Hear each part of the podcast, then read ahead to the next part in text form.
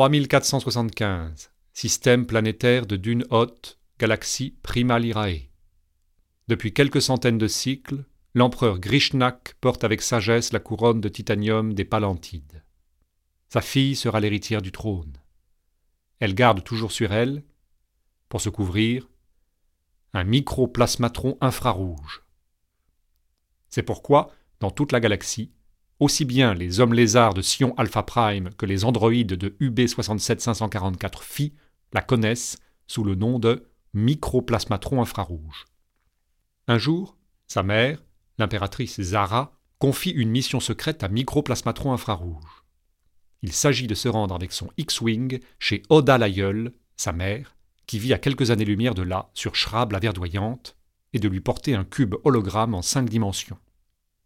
Seule une initiée aux techniques papawan, telle que la princesse, pourrait échapper aux drones des pirates intergalactiques de la Guilde Rouge qui infestent le système. Microplasmatron infrarouge survole Tir Nanog, la Terre des Jeunes, capitale immortelle de Hoth, astre mère du système planétaire de Dune Hoth sur lequel elle régnera un jour.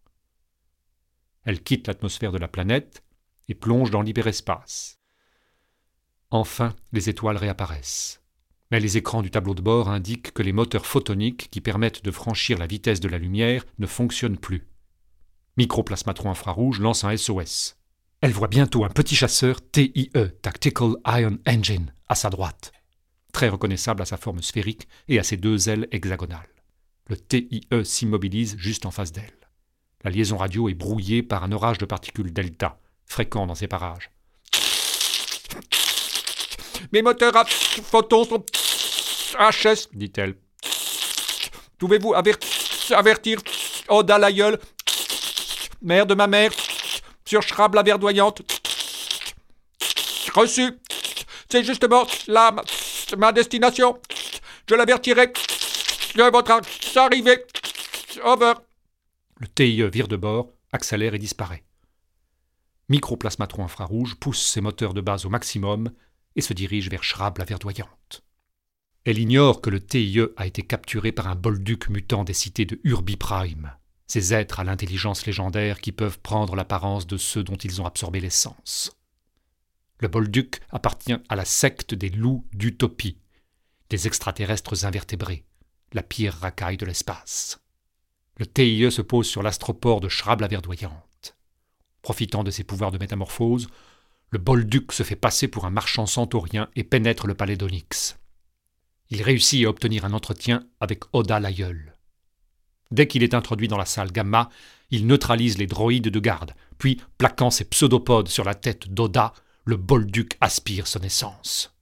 Microplasmatron infrarouge arrive à son tour sur l'astroport de Shrab la verdoyante et se fait annoncer à Oda l'aïeul, mère de sa mère. Elle lui remet le cube hologramme. Le Bolduc sous l'apparence de l'aïeul, le visionne aussitôt.